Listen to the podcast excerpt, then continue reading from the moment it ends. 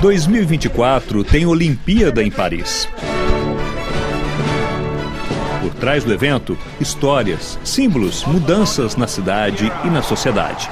É isso que vamos contar na série Próxima Parada, Paris 2024. Isso que vocês ouviram é um barulho recorrente para quem está em Paris. As campanhas de bicicleta viraram, nos últimos anos, uma trilha sonora da capital francesa.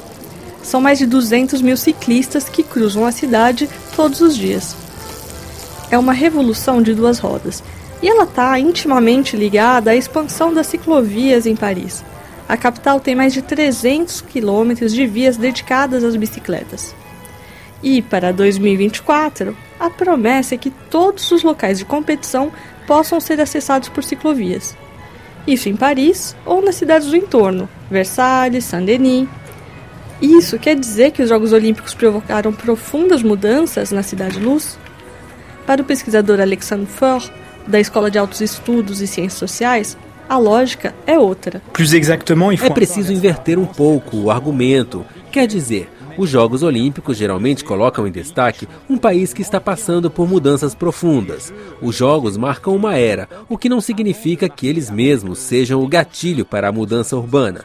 A transformação das infraestruturas para o uso de bicicleta como meio de transporte, a transição ecológica na energia, a renovação nos bairros periféricos de Paris. Os Jogos são quase uma gota no oceano em tudo isso que já acontecia. Presque une goutte d'eau dans cet ensemble.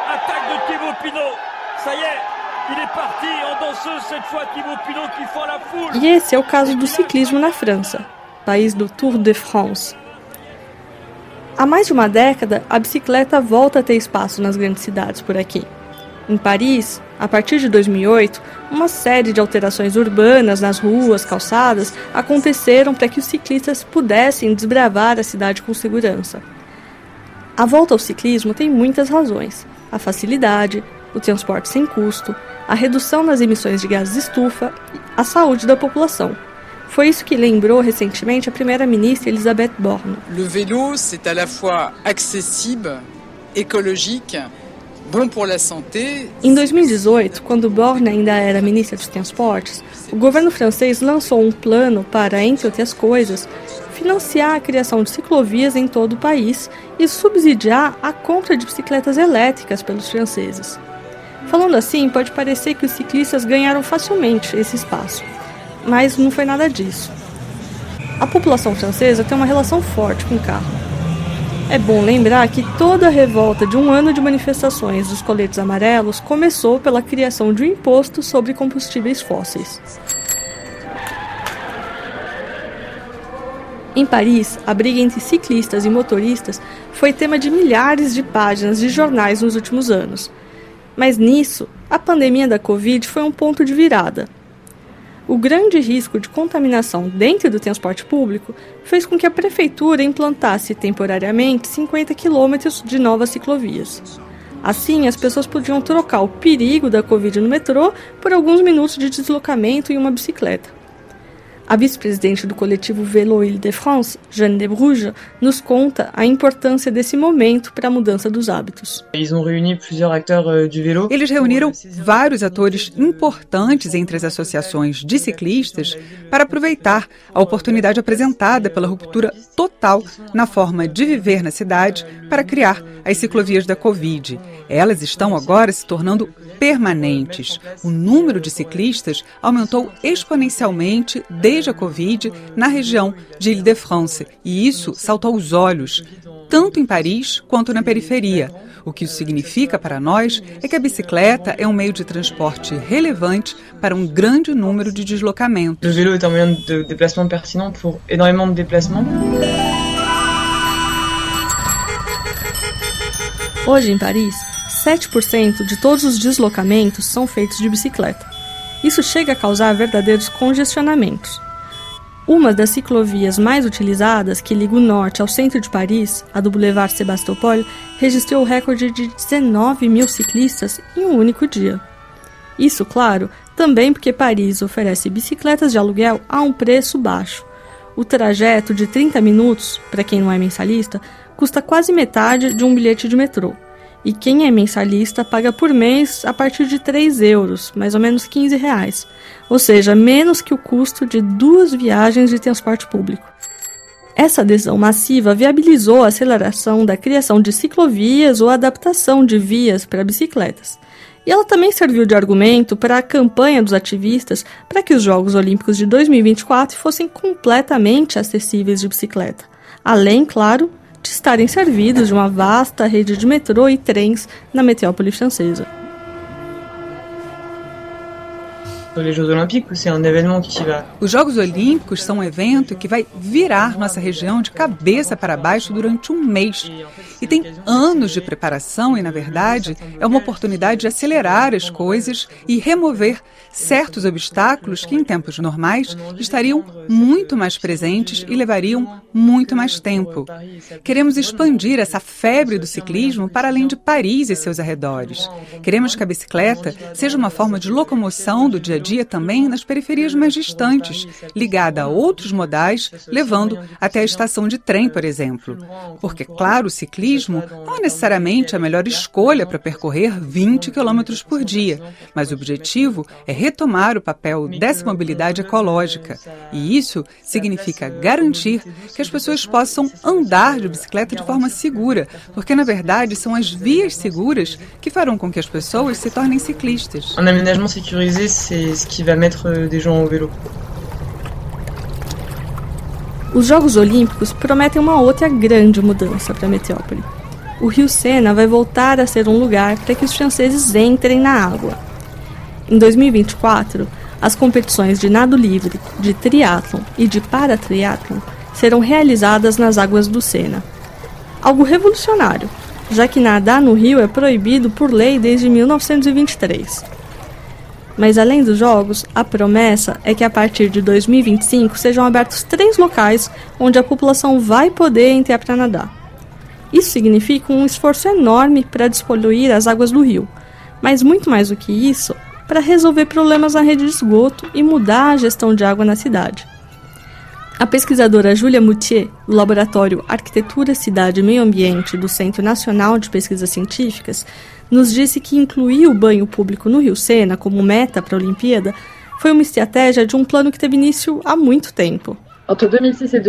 Entre 2006 e 2008, a cidade de Paris vai municipalizar a sua água potável, seu sistema de distribuição de água. Isso vai trazer para a prefeitura um sistema de água que antes era gerenciado por empresas privadas e abre um debate totalmente novo sobre o lugar da água na cidade. Começa a se questionar sobre o que fazer com as águas não potáveis da cidade e como as áreas com água não potável, como por exemplo os rios, podem ser usadas. E há muitas zonas assim.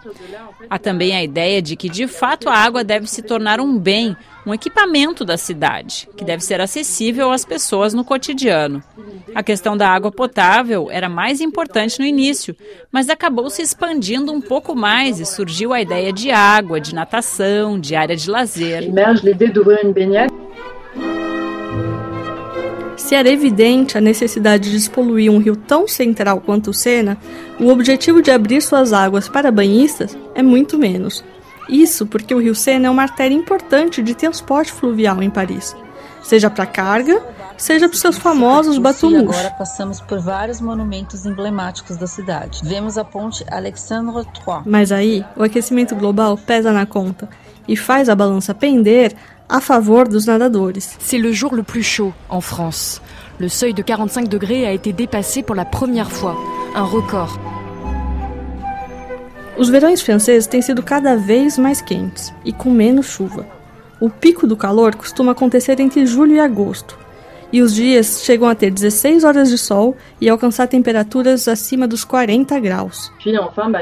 As temperaturas estão aumentando e isso faz com que precisemos de locais frescos. Em Paris, por exemplo, foi realizada uma pesquisa sobre os locais existentes que poderiam ser chamados de ilhas de frescor. O objetivo é criar uma rede de lugares que já existem, considerando não apenas espaços públicos, mas também museus, igrejas e melhorá-los para que todos os parisienses tenham um lugar fresco para se refugiar durante uma onda de calor a poucos minutos a pé da sua casa. E um dos lugares mais frescos de uma cidade são as margens dos rios. Em uma cidade que é muito densa e muito cimentada, os rios são um dos principais espaços públicos de frescor, principalmente em alguns bairros em que quase não tem árvores nem parques.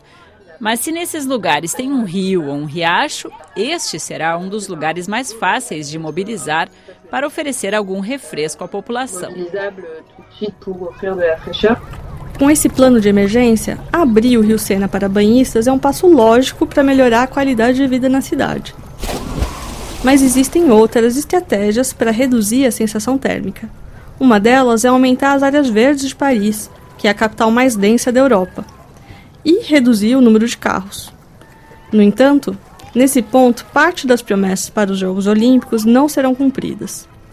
A Prefeitura de Paris pretendia tirar os carros da região entre o Trocadero e a Torre Eiffel, uma das áreas mais visitadas da cidade e que vai ter competições olímpicas. O objetivo era criar um calçadão e plantar mais árvores na região. Ah o plano, contudo, virou um cabo de guerra entre a prefeita socialista Anne Hidalgo e o Ministério do Interior. O secretário de Segurança Pública não autorizou a mudança. O caso foi parar na Justiça. Em abril de 2023, a Justiça manteve a proibição de tirar os carros da região. Por enquanto, não vai ter mais sombra nessa área para os turistas se refugiarem durante os Jogos. Lembrando que esses mesmos turistas vão ter que enfrentar o calor do transporte público parisiense, que não tem ar-condicionado. Agora resta saber quais serão as estratégias dos atletas que vão competir sob este calor. Uma coisa é certa: é bom que eles pensem em algo para melhorar o sono. Os quartos da Vila Olímpica não vão ter ar-condicionado. A decisão foi tomada para reduzir a pegada de carbono. O Comitê dos Jogos promete, no entanto, que dentro dos imóveis a sensação térmica vai ser 6 graus abaixo da temperatura exterior. Mas nas noites em que chega perto de 40 graus, 6 graus a menos pode parecer muito pouco. Este foi o terceiro episódio da série Próxima Parada, Paris 2024. A reportagem é de Cristiane Capuchinho e a produção sonora de Pierre Zanuto. Os episódios da série sobre a Olimpíada de 2024 podem ser ouvidos em nosso site rfibrasil.com ou em sua plataforma de podcast preferida. Continue com a RFI Brasil até a nossa próxima parada, Paris 2024.